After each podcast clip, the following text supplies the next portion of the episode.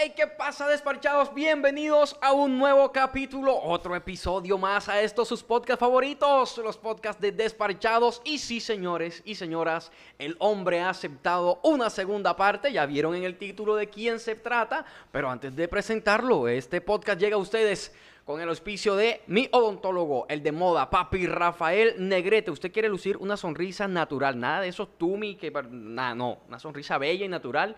Mira este perfil griego, muñeco. Ah. Ah, tú quieres tener una sonrisa así bien bacana. Contacta al doctor Rafael Negrete. Mi look, gracias a Mendoza, Mendoza Peluquería. No sé si ya debo estar peinado o pelucado, no sé. Mi outfit a Valeria Pico. Y si usted quiere viajar cómodo, seguro por todo el país, esa gente tiene este, desde bicicleta hasta el bus más grande. Transtour. Si está pensando en una cabita, tomarse una cervecita bien fría en su casa, contacte a Buddy. Ya les había dicho que en su cédula aparece como Rolando Antonio Ochoa.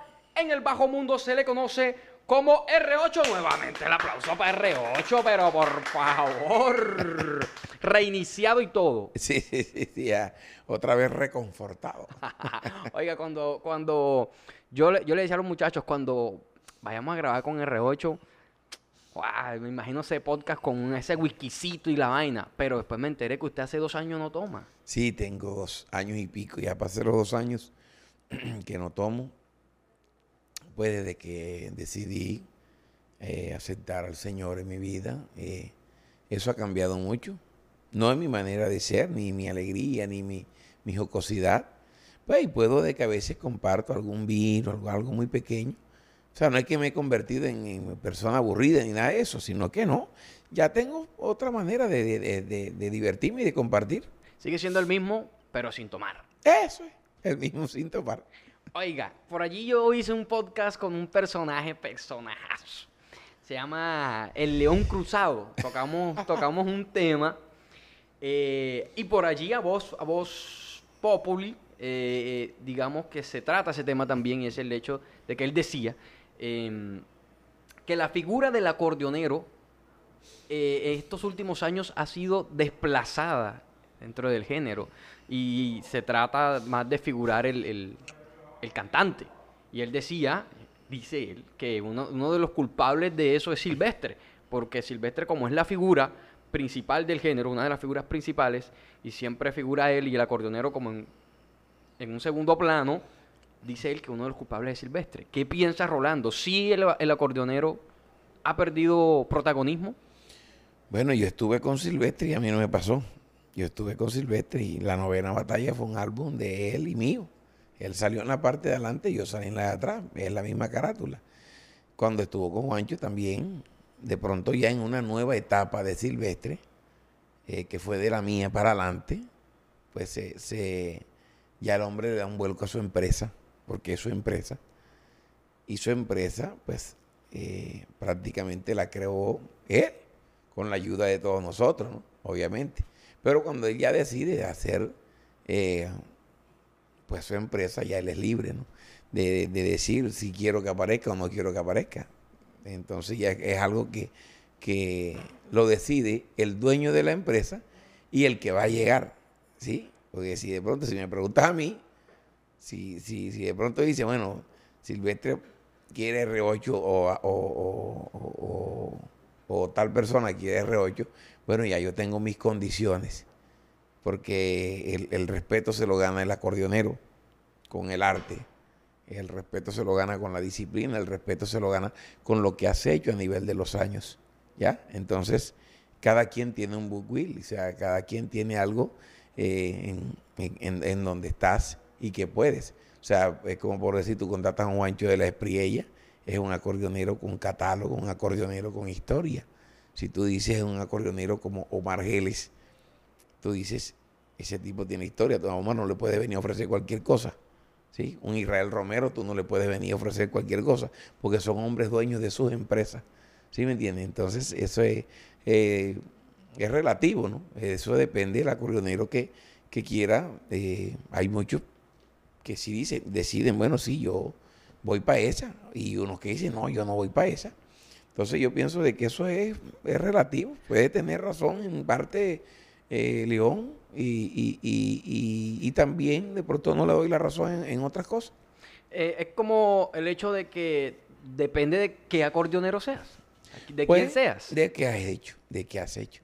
Porque ¿Qué ya... me brindas? ¿Qué me brindas Es correcto. eh, tú con tu imagen? Si me beneficia en términos de marketing eh, más que el talento. Como por decir Carlos Vive. Egidio ha sido el maestro Egidio siempre. Y ahí ha estado en la provincia. Él está dentro de la provincia, pero no dice Carlos Vive y Egidio Cuadrado, no dicen Carlos Vives. Carlos Pero, Vives. y- pero no deja de ser importante el maestro Egidio. Siempre está ahí como el maestro y, él- y uno lo ve como eso, eh, como un maestro que ha, que ha enseñado y que le seguimos aprendiendo, ¿no? Pero su empresa, es Carlos, la empresa es Carlos Vive. Pero eso en, en dichos casos, ¿no?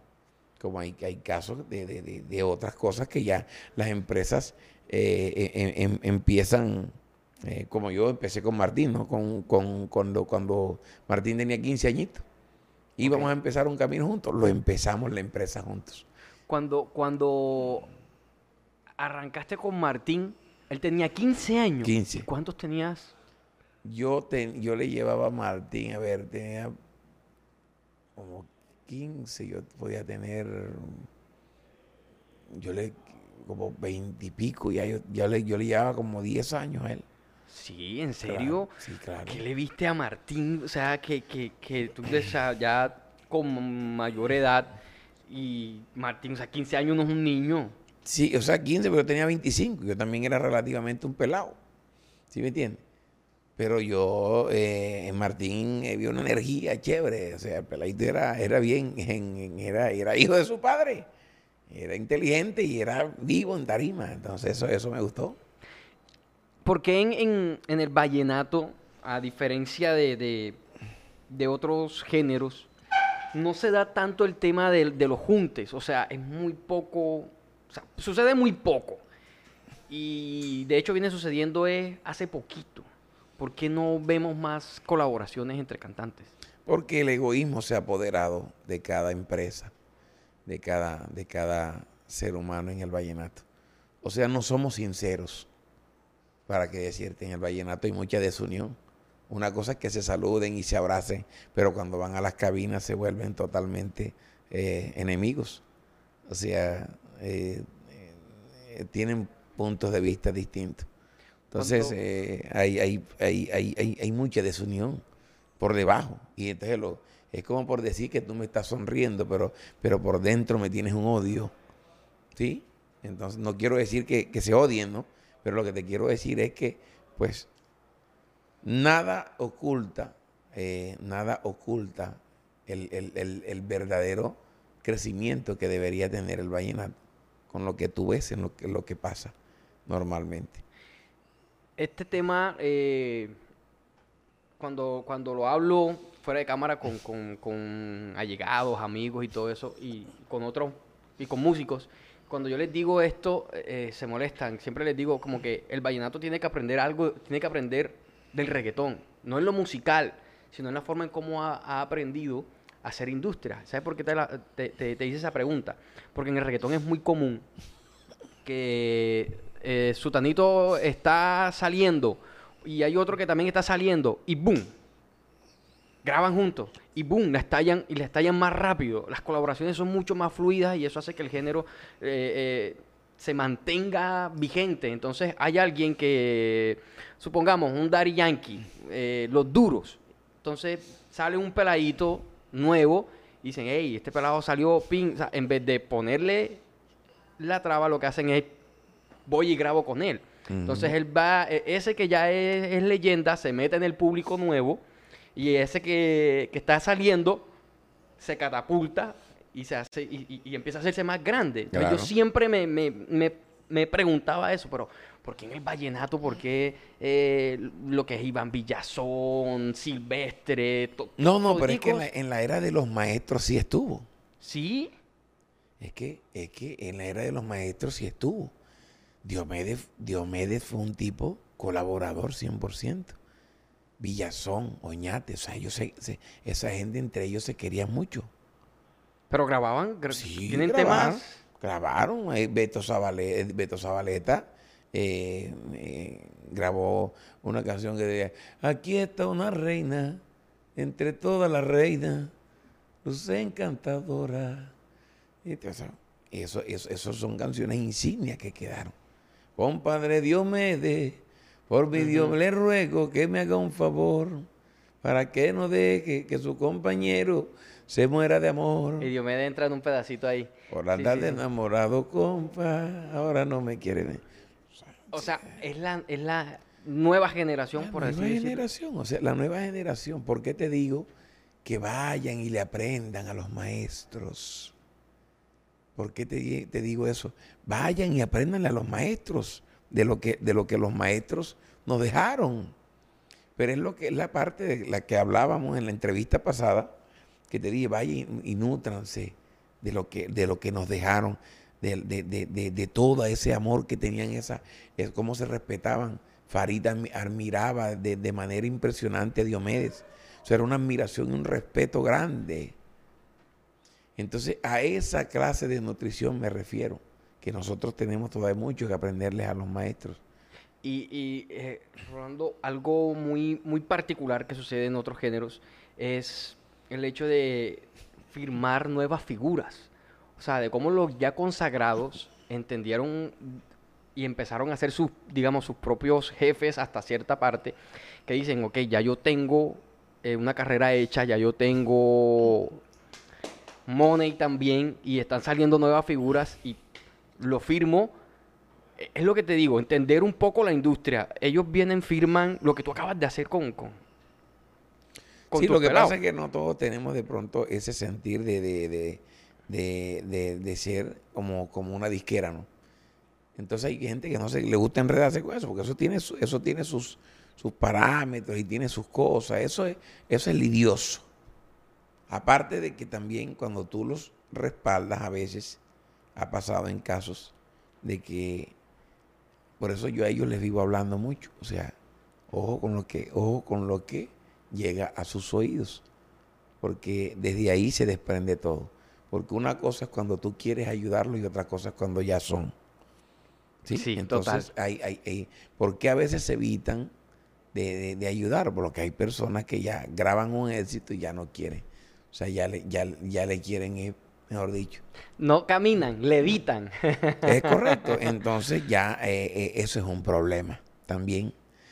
Cuando el, círculo que lo rodea a veces empiezan a, las adulaciones, empiezan las exaltaciones que tú cantas, que tú eres tú, tú y tú, y llegan las nuevas amistades y llegan un pocotón de cosas, entonces ahí empieza a cambiar el entorno de las cosas. Y, y, que, y que no todo el que llega llega a aportar, sino que llega a restar. Y, y la gente empieza a llegar es cuando empiezas a cosechar éxitos, porque no llegan cuando no tenías nada. Entonces llega la gente a meterle cucarachas al artista y a dañarlo.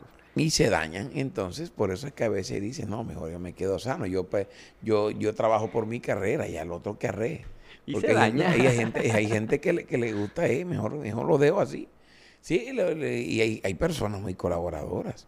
Hay personas que le dicen, ay, va, un fee conmigo, estoy empezando. Y lo hacen. O sea, yo he visto casos de pelados que están mejor eh, eh, en, en, posicionamiento musical y han ayudado a personas, pelados que están nuevos y han hecho fit con ellos. Pero los pelados de pronto no tienen la fuerza para, para que eso sea divulgado y para que eso sea escuchado. Sí, porque más allá de grabar, pues también viene el tema de que, bueno, no solamente se graba por grabar, hay que invertir. Claro. Una canción no se va a ir sola porque sí, puede que sea la mejor canción del mundo, pero toda canción requiere su proceso. Todo tiene un proceso, una inversión y, uno, y, uno, y unos pasos que hay que dar has construido una carrera exitosa. Rolando Ochoa, como lo dije en la primera parte, una marca ya consagrada. Eh, ¿Cómo ha sido todo? O sea, uno, menciona Rolando Ochoa, el acordeonero, exitoso. Pero detrás de ese éxito, ¿cuántos sacrificios y, cómo has hecho? Porque me imagino que si, han, si ha ocurrido, has tenido momentos de, de decaídas. ¿Cómo has hecho para salir de esos momentos y cuál ha sido el momento más fuerte de tu carrera en el que tú sentiste que te caíste emocionalmente? te puedo decir algo con todo mi corazón. Yo pensé que la, la parte cuando estuve con Martín había sido fuerte y que parte de la historia con él también pensé que, hacía, que había sido fuerte. Pero mi proceso más fuerte ha sido Zona 8. Ha sido totalmente fuertísimo.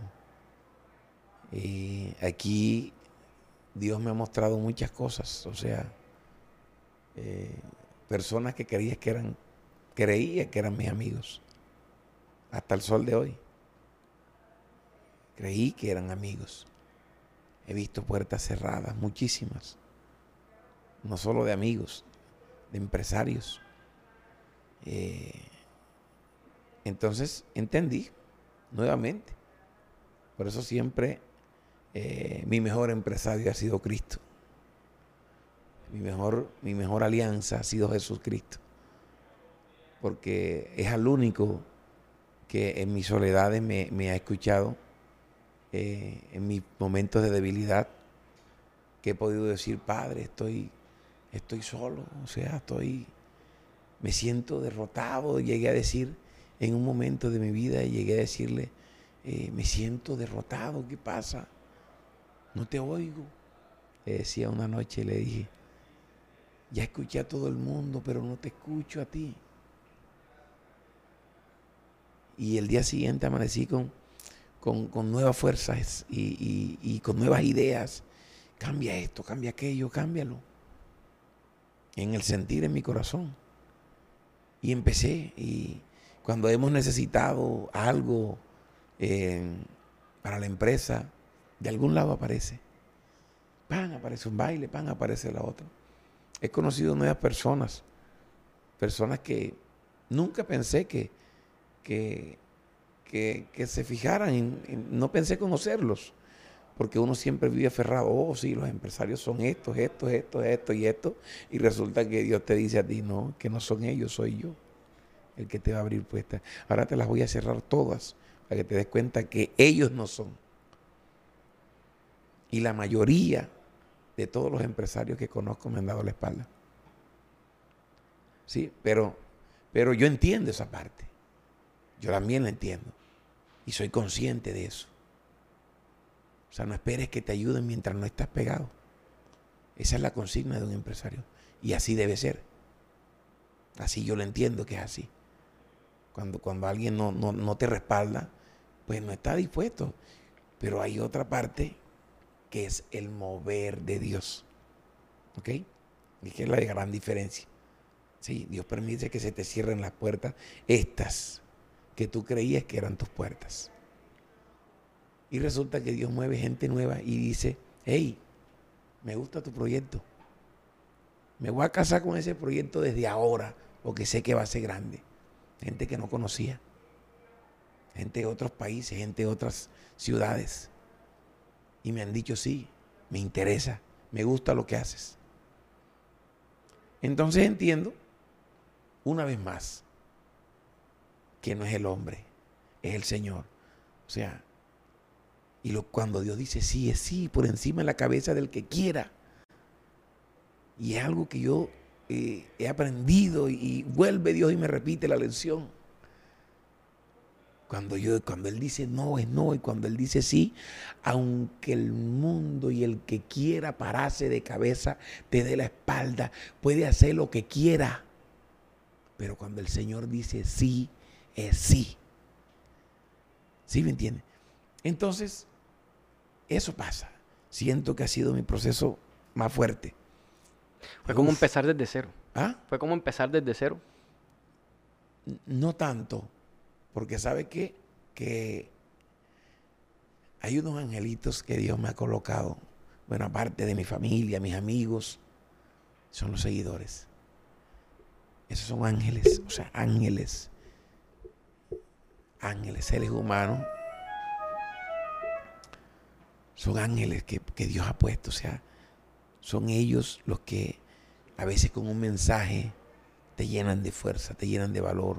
O sea, se convierten en la gasolina. Sí, son como una gasolina que está ahí y, y, y, y tú dices, Dios mío, y, llega ese abrazo y llega R8 para adelante. R8, vamos, aquí estamos contigo. O sea, Es un poco del- maravilloso, es, es- lindísimo. Es un poco del, digamos, ya, ya entiendo por qué, porque me dices que no es como arrancar de cero, porque es que tienes allí un fruto, un fruto Que de lo que ya has, cosechado. que ya has hecho. Ya he cosechado. Entonces no voy de cero. Hay gente que me quiere muchísimo, muchísimo. Y que he sentido su amor, su respaldo. Y eso me llena de paz y eso me llena de energía para, para volver a querer ir por el premio mayor. Y voy por allá. Solo es cuestión de tiempo. Eh, y es normal. Porque si ellos no ven ese proceso, si los pelados no ven el proceso fuerte que les ha tocado pasar, ahí es donde yo aprovecho y les digo, valoren, valoren, valoren lo que, lo que, lo que están pasando. Que son procesos que- de enseñanza. Sí, yo se los digo. Valoren lo que están pasando. Para el día que puedan ser, eso sea lo que los cimente a ustedes sobre bases fuertes. Que no venga un, un vientecito de éxitos a fundirles la cabeza Que pasa mucho. a ratos. Entonces, por eso te digo, ese ha sido mi proceso. De pronto el más fuerte. ¿Cómo fue tu encuentro espiritual a lo que has llegado ahora? O sea, ¿por qué, por qué decides eh, tener un vínculo aún más fuerte en lo que crees con Dios? ¿Cómo, cómo, o sea, ¿Cómo fue esa transformación? ¿Cómo fue ese paso? Dios se mueve en una manera sobrenatural sobre cada ser humano. Pero hay algo. A lo único que no te va a obligar el Señor es a que lo ames. Es lo único que Él no te va a jalar la oreja. Ven, amo. Él te dice, aquí estoy. Y cuando tú, por tus fuerzas, empiezas a dar pasos y pasos y pasos, y te enredas y la embarras y descuidas, y Él permite triunfos y permite cosas. Pero la fama te lleva y te lleva y te lleva. Y te olvidas de todo. Creyéndote el gran Señor. Y hubo una parte que fue la pandemia. Ahí Dios me habló muchísimo. Porque yo soñaba con el E200 y soñaba con cosas. Y las tuve. Antes de la pandemia, dos, dos meses, tres meses, o casi cuatro antes de la pandemia, tuve un L200. Y llega la pandemia. Y ese carro ahí a sol y agua, A sol y agua. sin poderlo mover para nada. Para parquearlo, para ponerlo en la sombra, para sacarlo de ahí, para ponerlo. Pero sí pasaba, me levantaba y mis hijos me abrazaban. Y mi papi, vamos a caminar a las 5 de la mañana. Caminaba con ellos. Papi, vamos a jugar ahora fútbol. Y jugábamos fútbol. Papi, vamos a hacer en la noche unas pizzas nosotros mismos. Y me divertía con ellos, con mi esposa. Y hacíamos cosas juntos. Se venía mi mamá, eh, se venía mi mamá, mis hermanas, toda la, casa, eh, todos nos cobijábamos, porque teníamos que durar esa semana, porque la- las cédulas no no nos dejaban Sí, por lo- salir, había que cédula. salir. Entonces, confinamiento desde, desde, no podía salir nadie de semana a semana. Y ahí empecé a ver el verdadero sentido de la vida. En ese momento, eh, Dios toca mi vida. Ahí fue que me, dio, me, me habló mucho el Señor. Y yo le dije, ahí ahora. ¿Para qué tienes esa lata ahí? Te lo aseguro que yo demoraba casi 20 días sin prenderla. Pero eran 20 días que duraba gozoso con mi familia. O sea, eh, eran días hermosísimos con ellos, con mi esposa, con mis hijos, mi mamá, mis hermanos. Extrañaba ver a mis amigos. Y esa camioneta ahí, a sol y agua. Un día llegó un tipo y la vio ahí y te la compro, llévatela. No me importa ya eso, llévatela. En plena pandemia. Te entrego esto, dame lo que sea, llévate eso. Y de ahí para acá, ahí empecé a hacer un álbum que se llama La Fania de Cristo, en donde hicimos unas canciones hermosísimas. Y ahí en esos siete días que demoramos en ayuno para entrar al proceso del CD, me bauticé. Me bauticé y le entregué mi vida al Señor de una manera que yo ni me explico. Ni me explico. Pero créeme que ha sido el mejor paso que he dado en mi vida. Todavía no te quiero, no te estoy diciendo que soy perfecto o que llevo una vida recontra en santidad, no.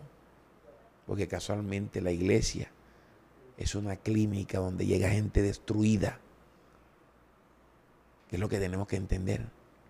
En la iglesia no hay gente perfecta, hay gente imperfecta que está buscando un médico que se llama Jesucristo, que es el único que puede arreglar lo que los médicos no pueden arreglar.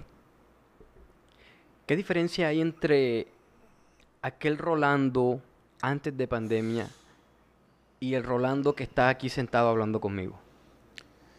Uf, bueno, antes de pandemia yo te podía eh, durar eh, días bebiendo. Un día estaba sentado en la, en la, en la, en la terraza de mi casa, me estaba tomando unos tragos. Y mi hijo, el segundo, me dijo, papi, ¿me puedo tomar esta cola y pola? Y yo le dije, no, no te la puedes tomar. ¿Por qué? Porque eso tiene licor. Pero es sabrosita, ella no sabe nada si tiene licor. Me dijo, pero tú bebes todos los días y, nadie te dice nada.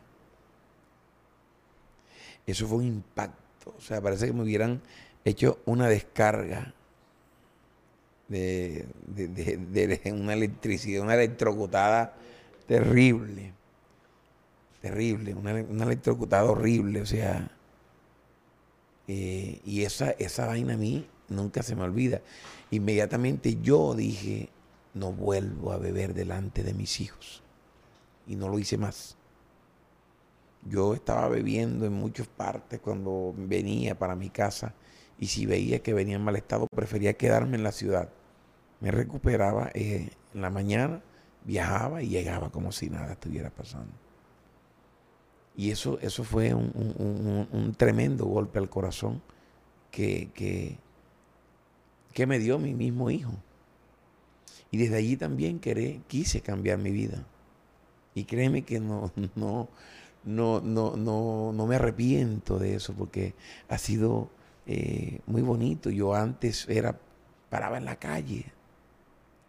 Mucho, ya, ya va mentira irme para la calle. ¿Sí entiendes? y andaba, y, o sea, y si es mi vida pasada, es peor todavía. Metido en prostíbulos, eh, tomando, gracias a Dios nunca caí en drogas, pero tuve un desorden de vida muy grande. Y eso afectaba a mi familia, sin yo darme cuenta. Y de eso no estoy orgulloso. Y lo digo a boca llena porque el, el hecho de que de que tú reconozcas las cosas que has cometido, los errores, es para decirle a otras personas. No lo hagas. No lo hagas. Es un acto de madurez también. ¿Eh? Y les estoy diciendo a una persona, mis hijos, mis mismos hijos, les hablo de esta manera. Le dije, no cojas el camino que yo cogí una vez. No se te ocurra pisar ahí. Que te está hablando un hombre que por misericordia de Dios pasó ese terrible pantano pero no te asegura que tú lo vayas a pasar, porque ahí puedes quedar tú. Rolando, ese, tipo de situaciones en el mundo artístico eh, son inevitables cuando el éxito llega de la manera en la que de pronto te, llegó a ti, le ha llegado a todos los que están en, un nivel duro ¿Es, es inevitable que pase? Y claro. Inevitable, porque es que la fama te trae todo. Todo el mundo quiere estar contigo. Todo el mundo te quiere abrazar, todo el mundo te quiere, mejor dicho, o sea, se te abre todo, o sea, tienes una carta abierta para que escojas. Y te pueden llegar propuestas muy buenas, pero también propuestas muy buenas, pero su trasfondo es gravísimo. Sí, entonces son, son, son cosas muy peligrosas. Como te digo, yo pasé, gracias a Dios, ese pantano. Pero, ¿y el que no puede? El que se ha quedado. Es como, o sea, son las, no sé si llamarlo consecuencias del éxito, o sea, las cosas que, los coletazos que trae el éxito. Coletazos que pueden ser fatales. Pueden traer consecuencias fatales. Hablabas de, de- de propuestas que tienen un trasfondo gravísimo. En ese Rolando de esa época, ¿qué tipo de propuestas le puede llegar a un artista o cuál, cuál te hicieron a ti? Me ofrecían droga. Meter. Abiertamente. Yo estaba aquí, así estaban fiestas en donde eh, estábamos tocando y de repente se paraba alguien con un pocillo a darle a todo el mundo. Estoy hablando hace mucho tiempo. Y me tocaba pararme y dije, no, no, no voy para esa. Nunca en tu vida Para la gloria de Dios, no. has consumido ni probado ningún tipo de droga, solamente alcohol. El alcohol, que también es, Es droga. una droga. Llámese como se llame, también es una droga. ¿Sí me entiendes? Y, y- y- y gente adicta a eso también se muere. Le da una cirrosis y se muere. Entonces es igual que dañina que cualquier droga. Y que también puede traer ruina económica. Manito, y destrucción de todo, de tu vida, de tu familia, de tus hijos, tu esposo, todo el mundo. ¿Qué le dirías a un, a un artista que ya va encaminado hacia el éxito y que se va a tropezar con esta- este tipo de cosas que son inevitables? Que, que cuide mucho sus pasos. Y que se agarre de Dios. Que se agarre de Dios porque el éxito se disfraza de muchas maneras.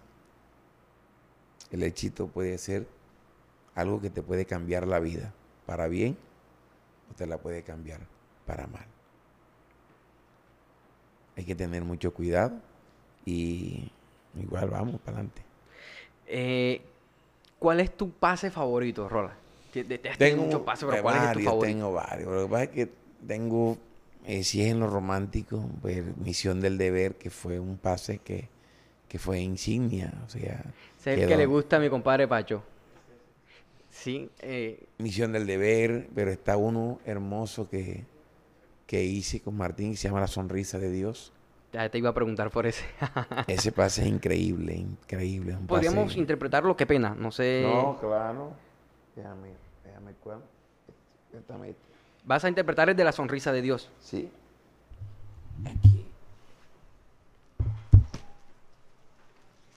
Bueno, si me equivoco, me perdonan un poquito. De tantos pases. A veces, como ya tengo rato que no lo hago, entonces, decir, dice, ¿Qué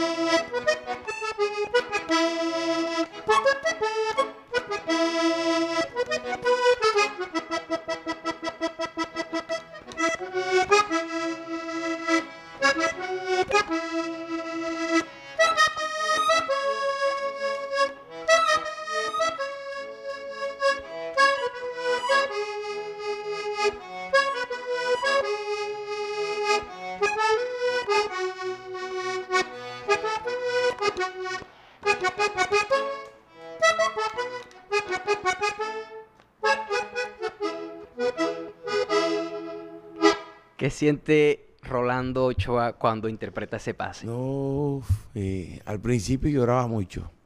Lloraba, me acordaba mucho de Martín. Y me daba muy fuerte. Casi, casi siempre que lo hacía lloraba. Y no solo en lágrimas, lloraba mi corazón, lloraba todo mi cuerpo, o sea, me erizaba la piel. Y, y siempre, y cuando y todavía lo hago, y, y me lleno de muchos sentimientos, porque es un pase muy hermoso. Y me acuerdo cuando lo estábamos haciendo, que yo le decía a él, bueno, tú aquí tienes que decir cómo le sacamos una sonrisa a Dios. Compadre, te, me decía, compadre, ¿cómo, cómo vamos, a, vamos a sacarle una sonrisa a Dios con nuestro talento? Lo hicimos y lo- creo que lo estrenamos en la lectura del bando. Hicimos un espectáculo increíble, o sea, algo hermoso. Y de ahí ese pase quedó en todos los corazones de los colombianos. De verdad que es un pase increíble. eh, son melodías que, que Dios nos regala. Y bueno, qué bonito que, que Él lo pudo disfrutar, porque en realidad lo disfrutó en vivo, que ese pase fue en vivo que salió. Ese pase fue en vivo. O sea, lo preparé, pero primero lo tocamos y se volvió famoso en redes y después lo grabé. Ah, Entonces él sí lo disfrutó. Ok, ok. Yo me imagino que, que debes tener en tu baúl de recuerdos eh, desde los, hasta los días en los que grababas con, con, con Martín. Sí, cada segundo me acuerdo de cada cosa, de todo lo que hablábamos. Eh, eh, fue el álbum en que más estuvo. Fue el álbum que no se perdió nunca ni un espacio, no se perdió ni un segundo de grabación. Era el primero que llegaba y el último que se iba. ¿Cómo era grabar con él? reírse todo el tiempo con él. Ese vergajo era, él era, él era un peladito, un niño. Él me mamaba gallo, que él me, me le gustaba imitarme mucho. Porque él le decía que yo hablaba, compa. Entonces me, me, me remedaba. Compa, usted no sabe, compa. ¿Por qué no me sube el sueldo, compa? Entonces, me- me- eso era todo, estaba todo el mundo en el estudio. ¡ah, cuá, cuá! Y era reírse con él todo el tiempo y echaba chistes y echábamos anécdotas, mandaba a buscar comida, o sea, era, era un man que eso era único, de verdad, en su especie. De todos los procesos con artistas con los que estuviste, eh, con Martín, ¿es tu favorito? Sí, total, o sea, total, increíble, o sea, esa fue de mis uniones más hermosas, o sea, nada que objetar ahí, o sea, mi mejor, mi mejor compañero, sin decir que los otros fueron mis hermanos y son mis hermanos. Yo con Silvestre también tuve una gran unión y, y jodíamos y fregábamos muchísimo. Yo me divertía mucho con Silvestre, con, con todo, con todo en realidad. Todos guardamos como eh, palabras, em, palabras que siempre alguien nos dice en nuestro corazón, o sea, que se quedan allí y, y uno las atesora como un gran recuerdo. ¿Tú ¿Tienes alguna frase o alguna conversación en particular que hayas tenido con él que te haya marcado, que se te quedó para siempre? Pues cuando me dijo que, que con este álbum que íbamos a hacer, iba a llegar a la, a la- a la parte del país que no había podido meterse como él quería, que era Cali y Pereira, esa parte donde él, él decía que él no era muy fuerte. Y él decía, compa, con este álbum vamos a llegar lejos, yo, yo sé, nos vamos a meter fuerte. Y, y- y tenía esa esperanza, tenía esa luz ahí, tenía ese deseo en el corazón. Y bueno, ya la soberanía de Dios no se puede hacer nada, pero, pero son de las cosas que quedan como ahí, como, como con ese, no sé, ese, como esa, con ese, ¿cómo te digo? No sé, como me está diciendo, o sea, quedan en el recuerdo esas bonitas palabras. Las atesoras. Sí, Sí, fue, un bonito guarda. recuerdo. ¿Qué extrañas de él? Bueno, ¿qué te digo? De Martín se extraña muchas cosas. Es, eh, él, era muy humanitario, ese pelado, era muy humanitario. Le gustaba mucho ayudar.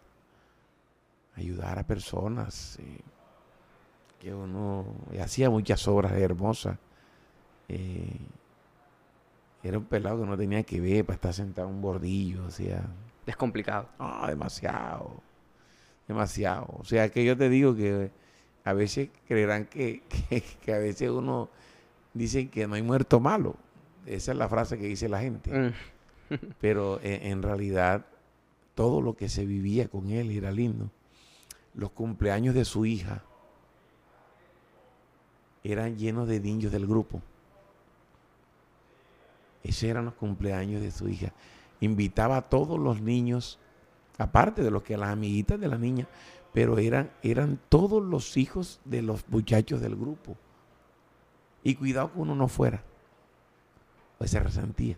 Ah, no fuiste, no sé qué, porque eso era un, eso era un dolor para él que, no fueran los muchachos. Entonces todo el mundo trataba de, de ir porque lo veía como su familia. Claro, es que eso era ese man. O sea, él era así. Él era de sus amigos. Y esa era su familia. Ese man era así, o sea, era único. Ese man eh, estaba pendiente. ¿Dónde bajaron los pelados? ¿Qué está pasando? ¿Qué? A veces entonces le daban un hotel cinco estrellas. Y ahí está Martín, no está allá con los pelados. a los músicos los mandaban para pues, sí, para otro, hotel, Y él le mandaban puro, pues mejor. Entonces después, a San Martín, no, allá está. Entonces, se iba, se iba para donde estaban el, resto de los muchachos. Se iba para donde estaba el resto de los muchachos. Entonces. Ese era él, ¿no? Ese era él y esa era su manera de ser y eso no lo iba a cambiar nadie. bueno, sucede lastimosamente lo que ya ocurre. Eh, ¿Cómo fue ese proceso para decidir si era Elder con quien debías continuar? Yo te digo algo. Yo primero, mi decisión fue no seguir. Esa era mi decisión. No quería seguir más, no sabía, no quería más nada, no quería saber de uniones, no quería saber nada de, de música, de nada llegó en un momento muy, muy difícil. Pasé, muy, pasé, un, fue, pasé un, año muy difícil en donde no me salió una composición. Estaba totalmente desmotivado. Y comenzamos a cumplir los compromisos que habían por cumplir. Y se, alcanzaron a cumplir los compromisos. Pero y en, una mañana sí eh, vi la alegría con la que la gente a veces no recibí el apoyo y no sé, eso como que me motivó y dije, bueno, voy a darme otra oportunidad aquí. Porque ahí fue que yo pensé en empezar mi proyecto. Yo dije, no, me voy a quedar como compositor y ya, pues voy a donde quieren que vaya la gente, el que me quiera contratar, pues yo llego y, y lo hago. Y si quieren que vaya como compositor o como acordeonero, pues entré en ese, en ese shock y entré como en esa desmotivación. Y, después miré al grupo y decía, Dios mío, cuántas familias quedan aquí. Eh, eran casi veintipico de familias, casi treinta familias que tenían que dividirse, cada quien a buscar su rumbo. Y entonces yo dije, Dios mío, y ahora yo, yo quedo porque yo tenía inmediatamente me llegaron muchas propuestas, ¿para qué? Muchas propuestas. O sea, yo pude haber cogido, dejar todo tirado y irme con cualquiera, porque los que me estaban llamando eran cuestiones de fundamentos y eran para yo haber asegurado mi, mi, vida y la de mi familia. Pero decidí pensar por, por 27 familias que quedaban, que es el grupo que Elder tiene hoy en día. Decidí luchar por ellos. Eh, Esto de valentía, ¿no? Sí. Que Yo diría que sí.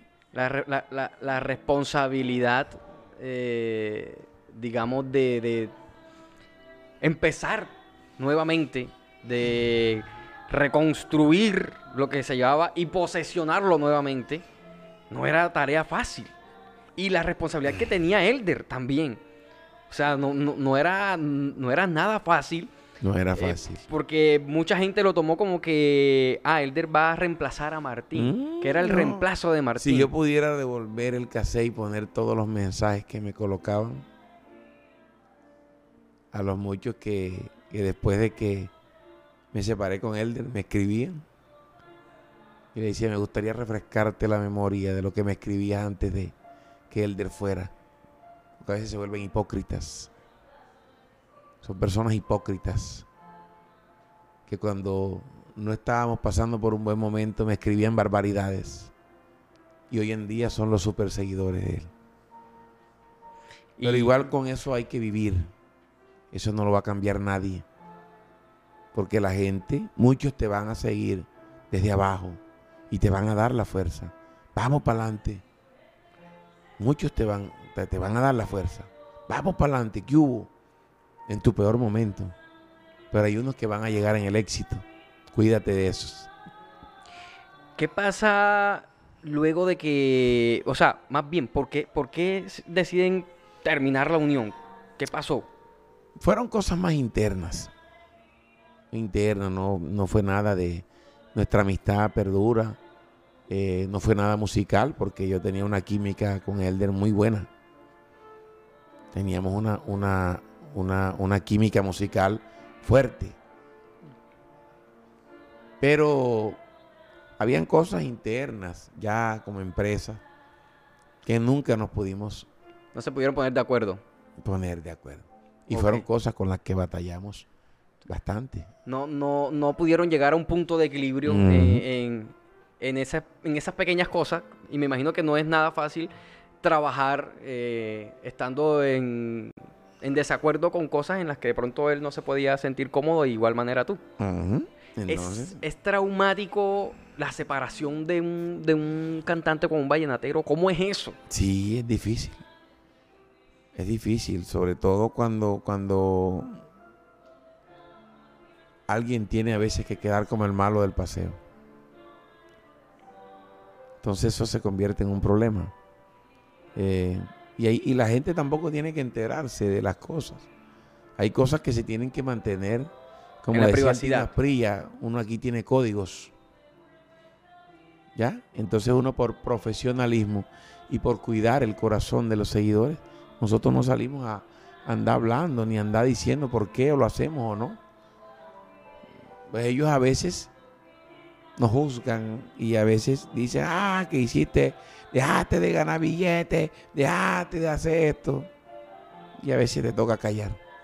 Y en el silencio, a veces es mejor.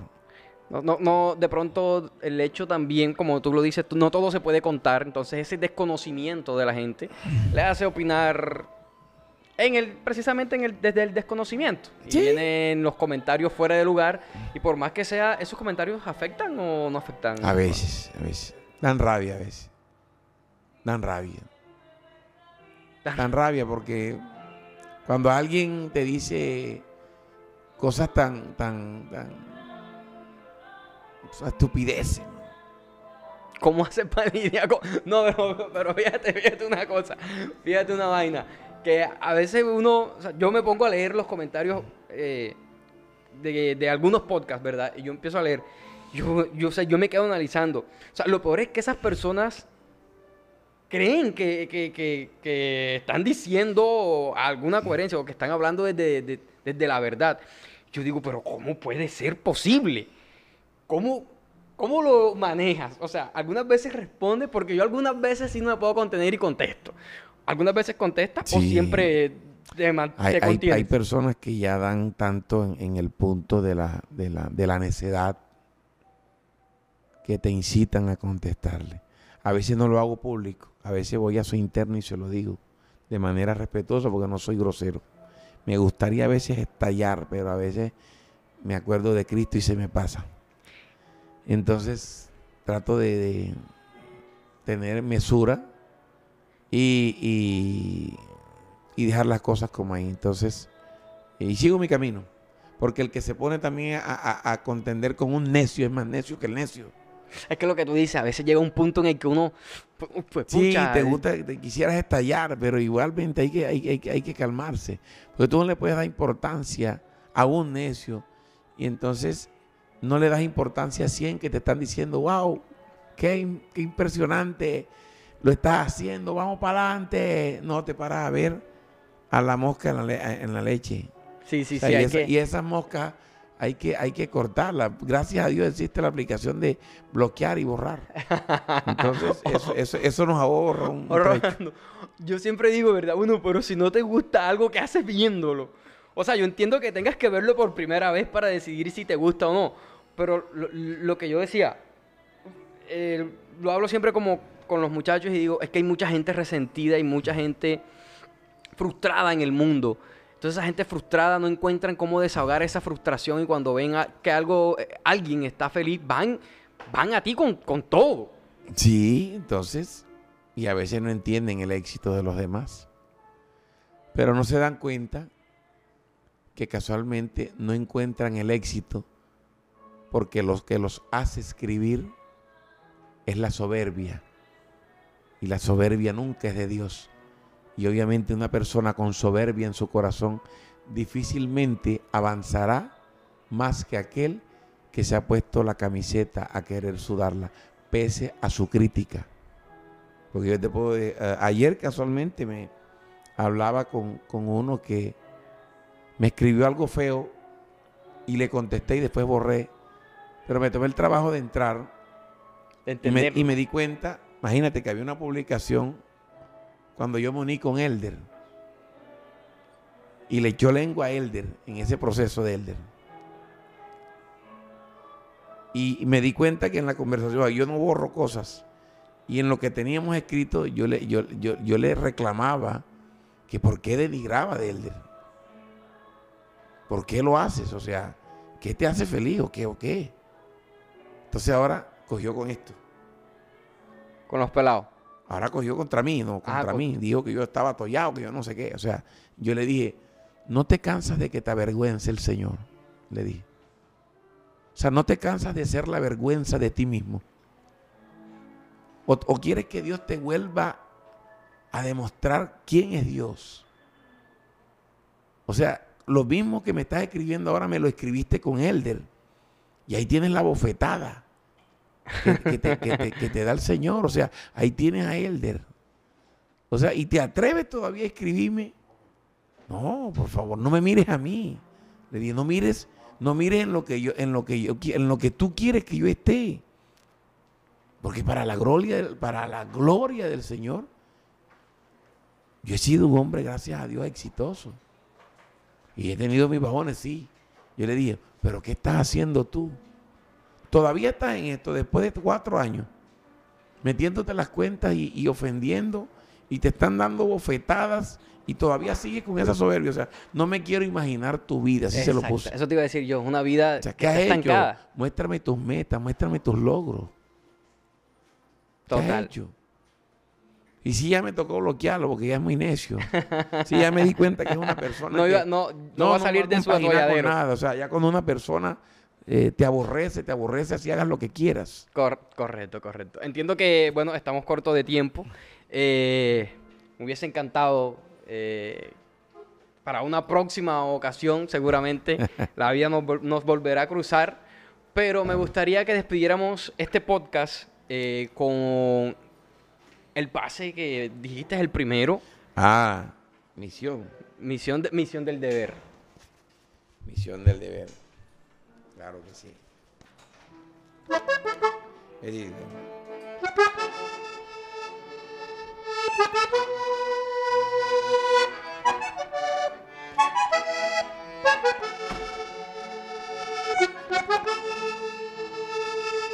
Thank you.